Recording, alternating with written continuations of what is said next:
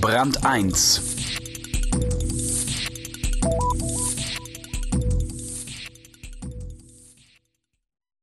Es sollte nicht gekleckert werden, es sollten die Besten sein.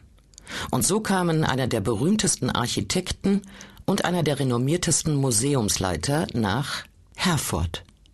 Dort in Ostwestfalen-Lippe wartet man nun seit anderthalb Jahren auf das versprochene Wunder. Und die Stadtväter haben ihre liebe Not, die nicht sehr kunstsinnigen Bürger bei Laune zu halten. Angefangen hatte es mit einer einfachen Idee, dem Haus des Möbels. Jens Tönnemann erzählt, wie daraus Martha wurde. Clash der Kulturen. In Herford ist moderne Kunst Stadtgespräch. Schuld daran sind Frank, Jan und Martha. Erstes Ergebnis der Herforder Kunstdebatten über Kunst kann man lange streiten, über Geld noch viel länger. Ein Text von Jens Tönesmann. Gerade diese wohltuende Veränderung ist es, die dem Bild unserer guten Stadt Herford einen schönen Platz geschaffen hat, an dem kein Fremder vorübergehen wird, ohne durch seinen Reiz gefesselt zu werden.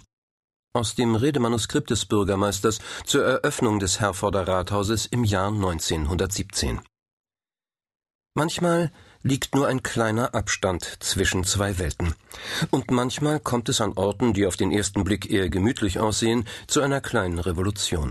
Zum Beispiel in Herford, einer Stadt in Ostwestfalen-Lippe mit 65.000 Einwohnern, von denen viele mit der Veränderung in ihrem Ort nicht einverstanden sind. Denn die kostet sie jedes Jahr Millionen Euro, und viele Herforder bezweifeln, dass das gut angelegtes Geld ist. Wie viele Revolutionen hat auch die in Herford mit einer Idee angefangen, die zuerst ganz harmlos wirkte. Am 29. November 1996 ist Wolfgang Clement, damals noch nordrhein-westfälischer Wirtschaftsminister, zu Gast in Herford.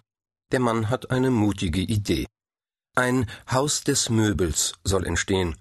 Ein innovatives Projekt, das den Möbelstandort Herford seiner Bedeutung entsprechend überregional in Szene setzen soll.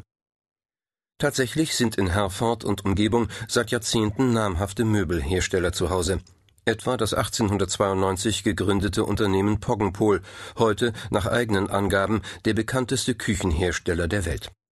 Das Haus des Möbels solle zur Expo 2000 fertig sein und zum Schaufenster der wirtschaftlichen Leistungsfähigkeit von Stadt und Region werden, heißt es in einem Prospekt, den die Stadt Herford 1998 veröffentlicht.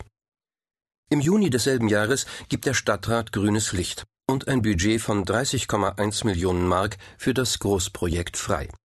Das Geld soll den Grundstückserwerb und alle Baukosten decken. Das Land will den Bau bezuschussen. Der Plan passt in die Zeit, in der Expo-Projekte wie Pilze aus dem Boden schießen und in Nordrhein-Westfalen immer mehr über